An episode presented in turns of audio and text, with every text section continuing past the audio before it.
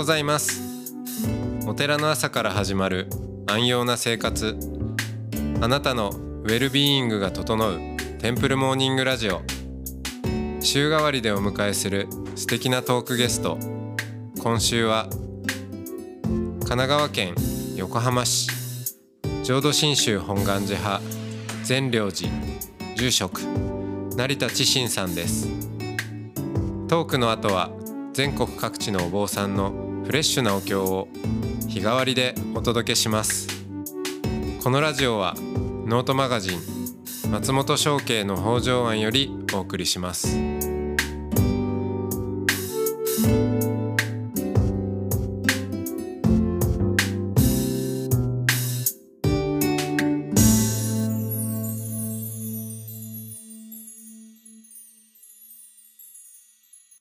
おはようございます。おはようございます。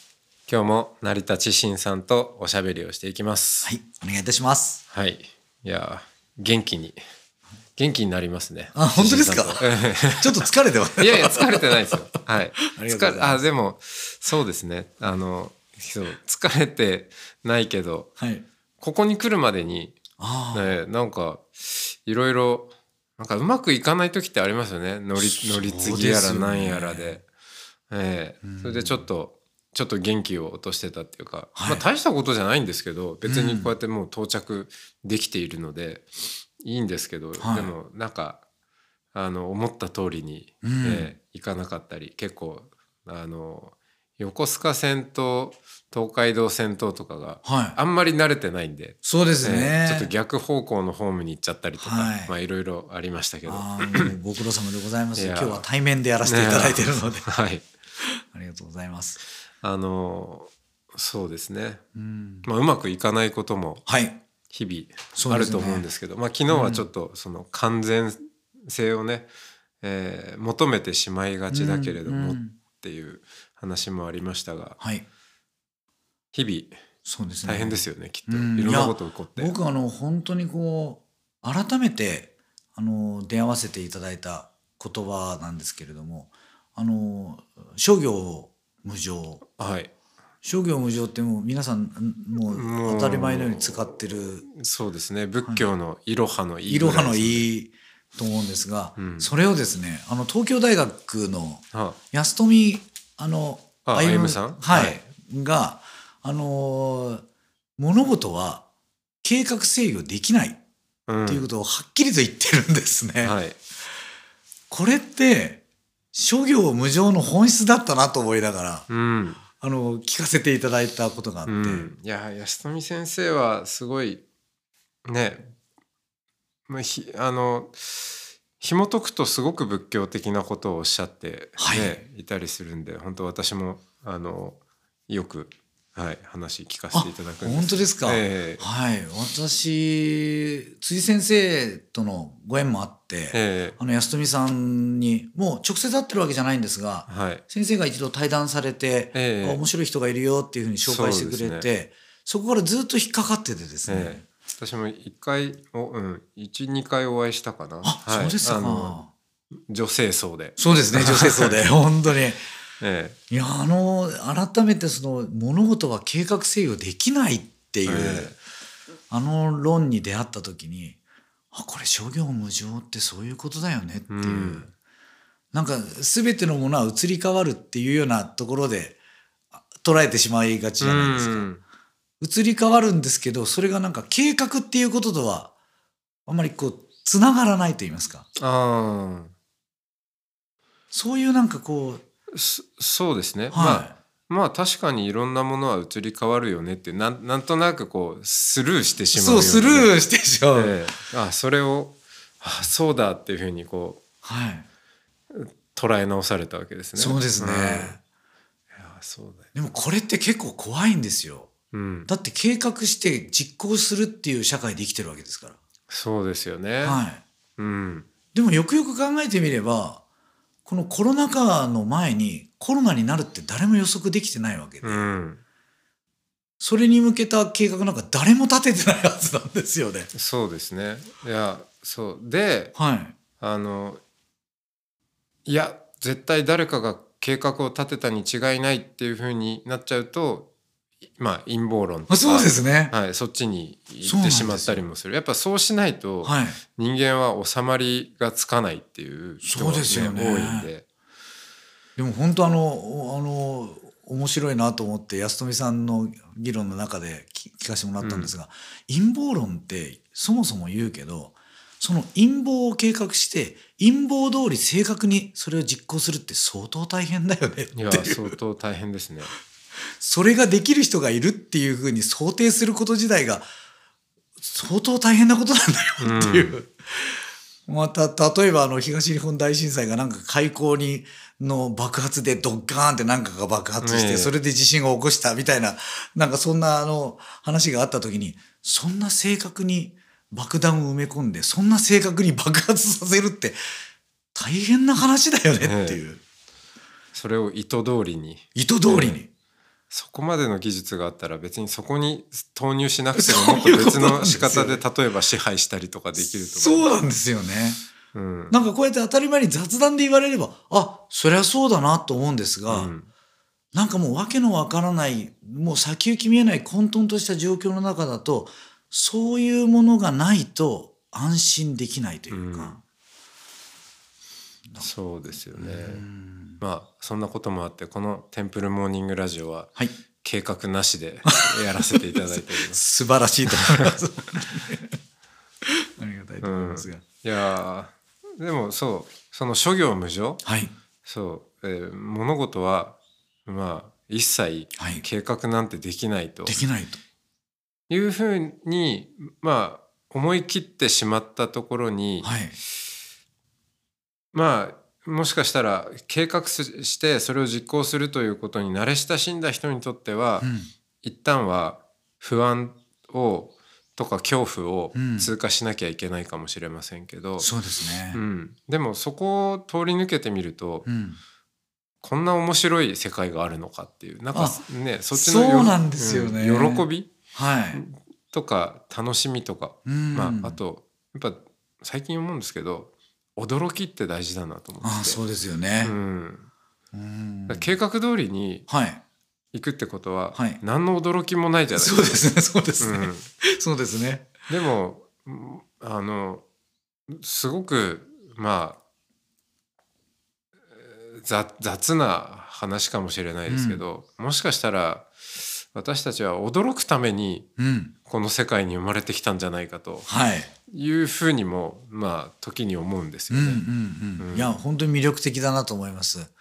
それ、計画が無駄だとか言ってるわけじゃなくて、うん計画しなくてもいいよって言ってるわけじゃなくて、うん計画制御できないという事実の上で計画を立てたりそれをを実行しようとする、うん努力することは決して無駄なことではなくて、うんでもそうしたら計画制御できないと思っていれば何か起きた時に調整していけばいいことでそうですそうです。そこに新しい出会いも驚きも生まれてきますよね。あこんなことが みたいな。そうそうなんですよね。そうですよね。そうまあ計画はあのねする必要がある場面っていうのかな、うん、それは全然したらいいと思うんですけど、はいただそうですね学生さんとかに話す時にも、こうキャリアプランをね作りなさいとかまあ言うじゃないですか 言い。ますよね。で、まあ、みんなちょっと真に受けすぎちゃってるところがあるなと思ってて。うんそのまあいいですよと計画はしてもいいけど、うんでもそれって結局なんか自分が計画できるものは今の自分のキャパシティの範囲内でしかないっていうことが結構重要なところでいや全くその通りですよね。だとするとあの計画通り行くっていうことは成長してないってことじゃないかと、いや本当にその通りですね。うん、今の枠,、ね、枠の中でそのの未来しか見てないわけそうなんですよ。だから、あのーその意味では計画通りに行くっていうことはまああえてうんちょっとこう刺激的な言い方をすれば、うん。それ自体失敗かもしれないよ、うん。うんもっとあの、まあ、計画は立てつつも、うん。えー目指すところは今私が思い描くことのできないような、はい。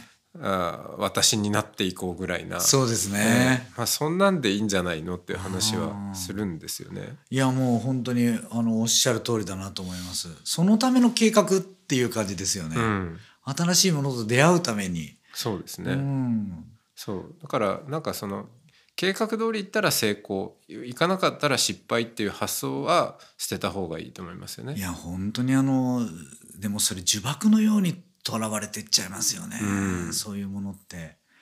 何かそれが計画があることで安心できるというんですかね、うん。これ実はもう介護の世界でも間違いなくあるんですよ。あのちゃんとプランニングししてはい。あの行政との関わりが出てきますからね、やるわけなんですがでもそれじゃ絶対収まらない命の営みがたくさんあるわけで、うん。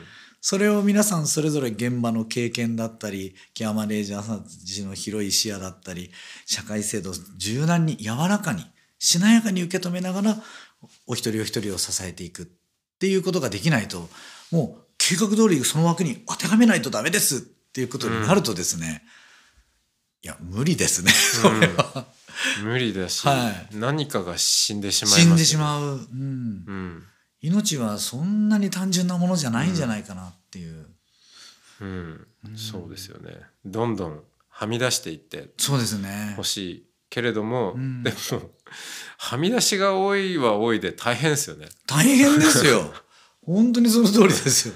うん、もう自分のキキャパをやっぱり超えてしまうっていうことはたくさんあるわけでだからチームがいるんだと思うんです。うん、だからもう自分の相性に合う人はいいんだけれども相性に合わない人は本当に任せられるうん。仲間がいる、うん、うん、そこをですねお前の責任なんだからっていうふうにこう責任って言葉を出し始めると、ああ、はい、現場の命を失っていっちゃうんです本当そうですね。そうなんです、うん、これは誰のせいだとかね。そうなんです。うん、これ大きいなとなんかねこういうこと言うとやっぱり坊さんって気楽でいいよねみたいな感じでうん取られがちなんですけれども、僕らの社会がやっぱりそういう息苦しさとかそういうものを抱えてるっていうのはこういったなんとなくその責任っていう言葉でくくってしまえばこう切り離せるというか。そうですね。いや、ははいい、いや、その通りだと思います。はいあのそれであこれはあのこうこうこういう原因でこの人のせいだから、うん。あこの人が、うんまあ、責任を取って処罰されるのか、はい。えー辞めるのか、はい。まあ、何らかの形で解決がつきましたっていうことにしたいって、まあしたい。うん、すっきりしたいだけっていうそうなんですよね。話だったりして。はい。あの実際のところは何の解決もついていなかったりあの結局同じことが繰り返されるだけだったりするっていうことは本当にあちこちにあのありますよね。うん、あると思いますね。これは本当に現代のある意味での呪縛なのかもしれませんね、責任っていうことともう一回向き合う必要がうん。あるのかもしれないなと思いますね。そう。だからあのほら親鸞上人のはい「歎異抄」で、はい。あの「去るべき豪縁の催せば」っはい。ていう、いかなる。えーいかなる振る舞いをもすべしでしたそうですね。はい、そう。まあ縁さえあればうん、どんな人だってうん、何をしでかすかわからないという、まあ、ニュースを見てて、はい、うん、例えばこうそうですね。子供のうん、虐待とか、うん、うん、なんでこんなことをするんだろうと、うん。まあ、胸を痛めて、まあ、その親を責めるような気持ちにはい、なったりもするけれども、うん。じゃあその時にそういうニュースを見たじゃあ親鸞上人がうん、どうそれを見るかといえば、まあ、その「歎異抄」に、はい、うん、あの沿って言えば、うん、まあ、それは確かにあの悲しむべきうん、ことだし、なんだけれどもでもじゃあ今それをしていないあなたうん、ももし縁さえあれば、うん。うんそうそうなってしまうかもしれない。その人だったかもしれないという、まあ、そういう眼差しですよね。そうですよね。うん、うん。だから、すあのよくまあ多分その議論ってはい、いやそんまあ確かにそうかもしれないけどそれじゃあ責任問題どうするんだみたいなことが言われるのかもしれないけどでもうん。世の中でやっているこの責任を取るっていうことはよ。うん。結局のところう、ん。うん、あのい一見責任を取って解決したように見せているだけで、はい。うん、同じことが繰り返されていく、結果しか生まないんじゃないかっていう。そうですね。うんその結局うん。原因をその人個人とかうん。にえー帰している限りはですね,、そうですね。っていうふうにはなんか最近すごい思うんですよね。うん、いやもうもう同感ですね。私も本当に、あの最近すごくそれがテーマだなと思ってます、それが結局堂々巡りを生み出してしまっていて、なんかこの生きづらさを抱えながら生きていかなきゃいけないっていう閉塞感というんですかね。なんか自分たちも何かやったら責任を負わされてしまうというか責任を追求されてしまうっていう。そうですね、うん。まあ、そうすると結局チャレンジもできないし。そうなんですよ、うん、いや本当そうですね。うん。あのー未来そう「グッドアンセスター」というあ本を、はい。えー翻訳をあ素晴らしい本ありがとうござい読ま。ますせていただきました。あありがとうございます。はいいえいえ。いえで、まあ、あの本を翻訳してから随分未来世代のことをはい。考えるようになる、うなったんですね。はいでこの前ちょうどそれに関連するワークショップをやっている西条先生っていうまあ方がいて、はい。フューチャーデザインっていうんですけど、うん。えー自分自身が例えば30年後とかはい。50年後、はい。まあ、30年だと2051年ですかね今から、に、まあ、タイムスリップした感覚で、うん。今どういう世界になってますよと。でじゃあその時点からはい。30年前のひ振り返って、うん。まあ、つまり今生きてはい。るこの現代ですけど、はい。に対してどんなアドバイスをしますかっていうような、うん。まあ、そういうこう、うん、時間の視点の移動をはい。こう促すワークあショップいいですね。ででじゃあそのそうちょっとややってみる機会がありまして、はい。でそこでじゃあ自分がその何ができるんだろうなはい。と思った時に、うん、ふっとあ今足りてないのって、うん。失敗が許される環境だなってなんかすごくそうですね。思ったんですよね。そのそう結局まあその自己責任とか、うん。うん、あの これは誰誰の仕業だっていうことで終わってしまうとそうなんですよね。何にもできなくなっていくっていう。うん。でもあのそうオードリー・タンさんが、はい。あえーそのお「グッド・アンセスター」の本の、まあ、帯のところに、ね。まあ、あのあったんですけど、はい。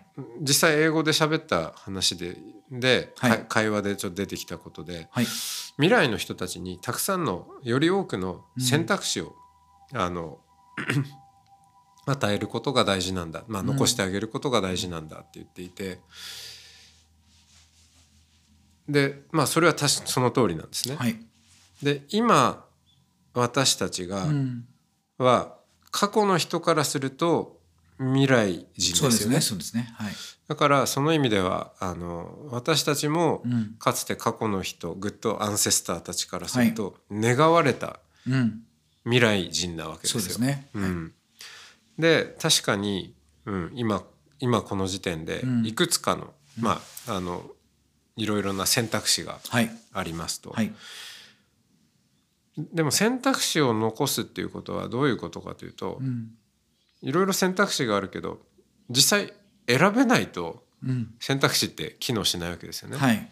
で選べるっていうことはどういうことかというといろいろ試してみることができるっていうことだと思うんですね。そうですね。うん、だからその意味で今ってそのものすごい選択肢がまあ奪われている時代というのか、ううん。ん、なんかそういう感覚がすごくまあ強くやってきて、うん。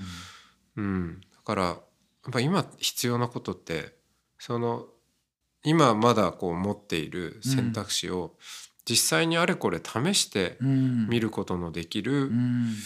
ことが必要なんだと、そうですね。まあそれそれはつまりちょっとやってみて失敗でも、はい。あうまくいかなくてもあ、うん。じゃあちょっとこれ違うなと思ってまたやり直しができるっていう、そこなんだと思うんですよね。そうですね。う、んうん、本当にこう失敗が許されないという雰囲気があるだけでもうん。ものすごい閉塞感しかなくて、うん。で失敗できる環境というのは甘やかされてるねみたいな、うん。そんな風に捉えられてしまうとう、んもう飛躍もなければ何もないですよね。私たちそうですね。私がこういうふうにさまざまな建築をやらせてもらうことができたのもやっぱり役員さんですとかうん。そういうお寺の関わるうん。人たちがやってみようよっていう感じで言ってくれましたからね。ね。いやーそれ感じますね。はい。うん、そうですよ。だってこの空間に身を置いて多分感じることってそう挑戦した建物なんで。そうですね挑戦した建物です、それは。当然やってみてはい。うまく機能したとことか、はい。なんか動線がうまくいかないとことかあると思うんですけど、はい。うん、でもそれもひっくるめてはい。やってみたっていう、そうですこね。そその場の力はすごいかもしれないですね。そうですね、うん。もうそのためにやっぱりいろんな不安や心配をどうやってこう払拭していくか、うん。また一緒にこの事業を参画してもらいながらうん。歩んでいけるか。っていうのはやっぱりコミュニケーション大事にしながらあの進めていきましたね。ううん。んで先生があの建築士の先生がとってもいい先生だったので大岩剛一先生っていう先生なんですが、あの辻真一先生のお兄さんになるんですけれどもあそうでしたね。はいうんですからやっぱり思想がバックにきちっとあった上ではい建築表現していくので、うんそれがこう仏教とコラボレーションしていく中で、あのー役員の方々ご門徒の皆さんもなんかワクワクしながら何が始まるんだろうと思いながらうん関わってくれたんじゃないかなと思いますね。そうですね。はい、そうだな。そっか。いやぜひそのなんだろうな。空気をはい、ね皆さんに感じていただきたいんですけど。ここは、はい。まあ今ですとちょっとイベントは抑え気味なんそうですね。もうコロナなので、うん。はい。でもまあまたもうちょっと落ち着いてきたら、はい。い、ろんなイベントを。そのためにはい。建てられたものなので、ね。やっぱり学びの場というのが失敗できる足腰をあの鍛えてる場所じゃないかなと思うんですよ。うん。いろんな先生方の話を聞かせてもらったりいろんな文化に出会ったりそういうことにすこう触れていくことでうん。失敗できる足腰を鍛える。うん。それが僕は学びの一つの大事な意味かな。いやーそうですね。いや本当にそうだと思うな、うん。え。なんかこう積み重ねて積み重ねて偉くなろうっていうよりもこう幅が広くなってこの受け止めてくれるクッションがえはい。こうなんか弾力性がついてくるというんでしょうかね、うん。それがこう学ぶことのこう豊かさなんじゃないかなええと思ったりしますね。なんかまた成田さんがこうあしよくこう失敗談でしくじり先生みたいな あるじゃないですか、はい、そういうワークショップのファシリテーションとか、ねはい上手そうですね。いやいやままずこう自分の失敗談から。そうですね。い。っぱい失敗してますから。失敗しまくってますから、いやいいな。はい。じゃあ今日はこの辺で、はい。ありがとうございました。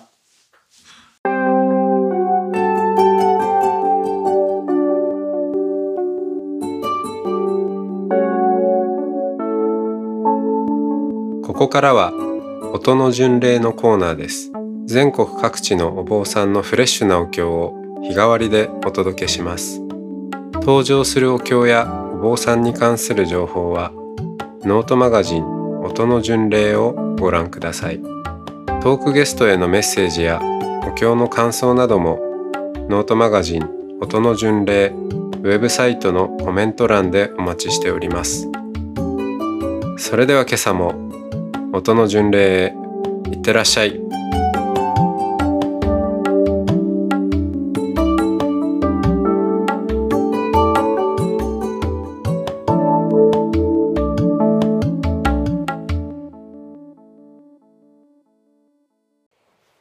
妙法蓮華経如来十両本第十六。我仏を得てよりこの方へたるところ。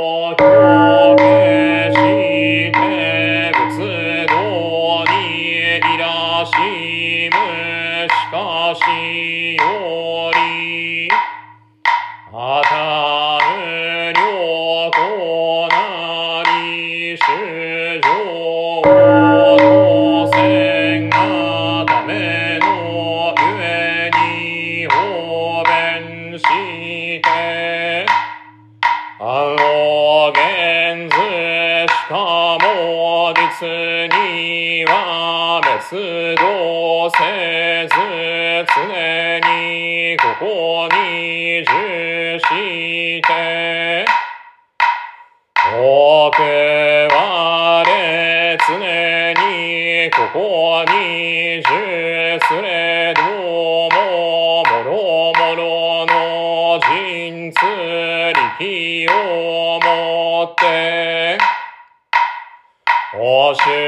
主情をしてしかしといえどもしかもみざらしむしわが。お見て広くしゃり多くよしことごとくみな。活後のお小図主上すでに振幅し、刺激にして心入難に一心に。絵を見立て祭らんと押して自ら。おしまず時に我および主相ともに領受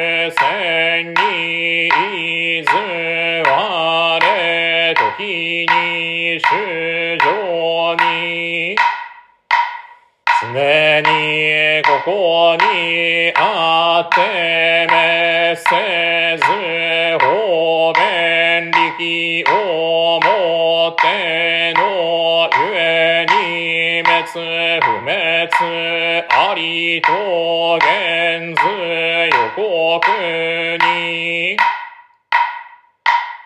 無行し信用するも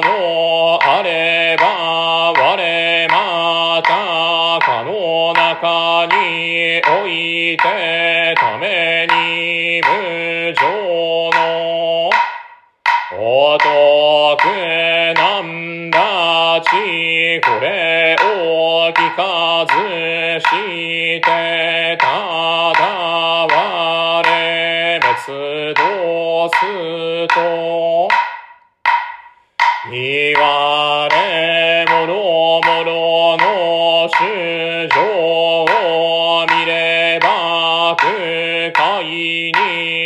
に没在せりかるがゆえにためにお現ぜずしてそれをして活語を生でしむその心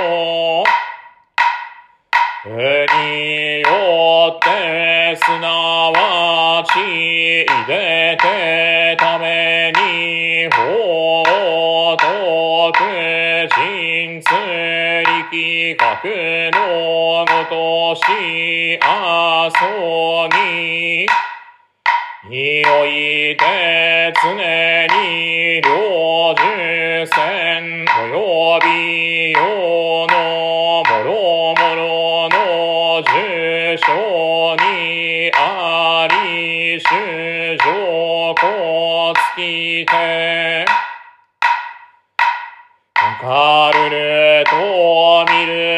るときも我がこの道は安穏にして天人常に十万世に恩にもろもろの道覚宝を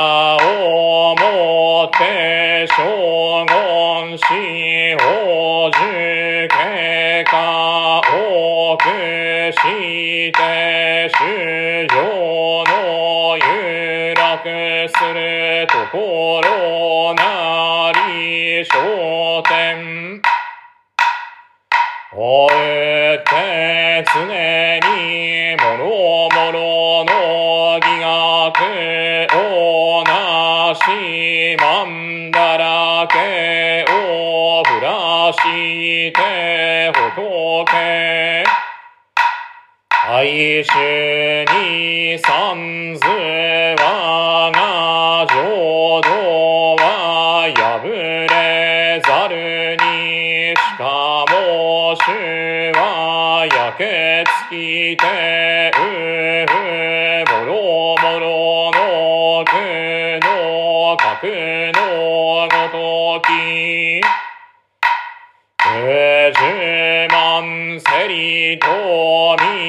このもろもろの罪の主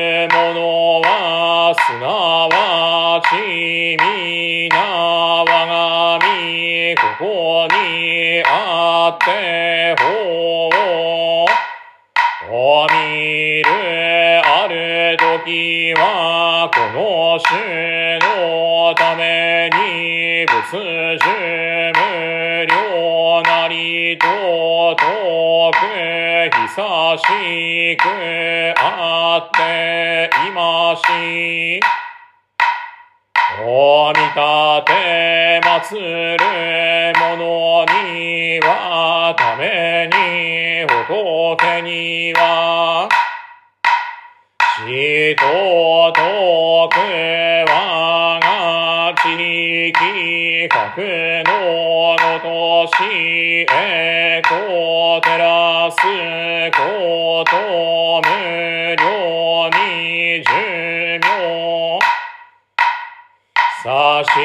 くごを主してうるところなりなんだちちあらんものここにおいて身を生ずることなかれまさに断じて長く月しむべし仏語はしてむなしからずいのよき方便をもって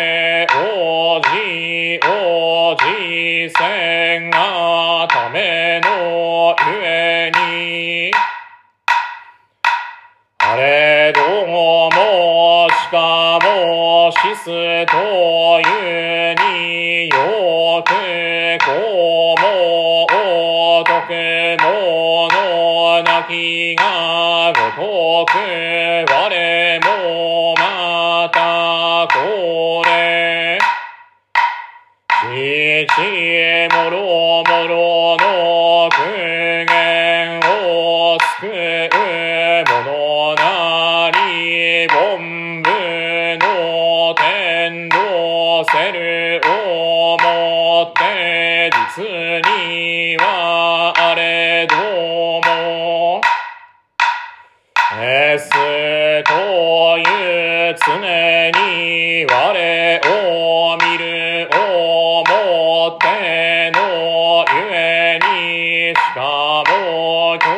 しの心を生じをいつ。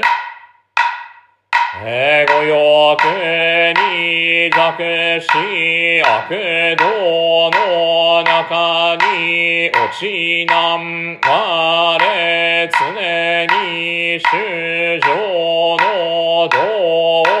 行事大勢ざるをしてとすべきところに従ってために主従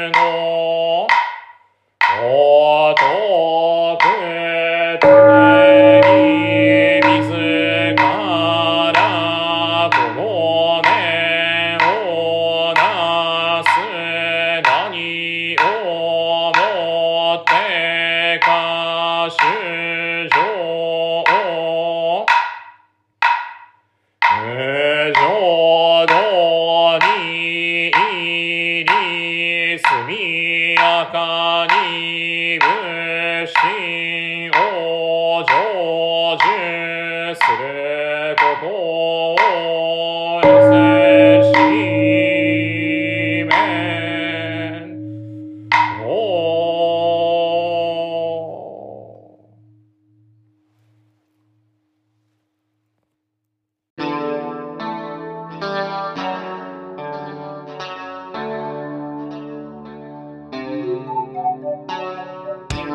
ポッドキャストはノートマガジン松本紹圭の方丈庵よりお送りしました。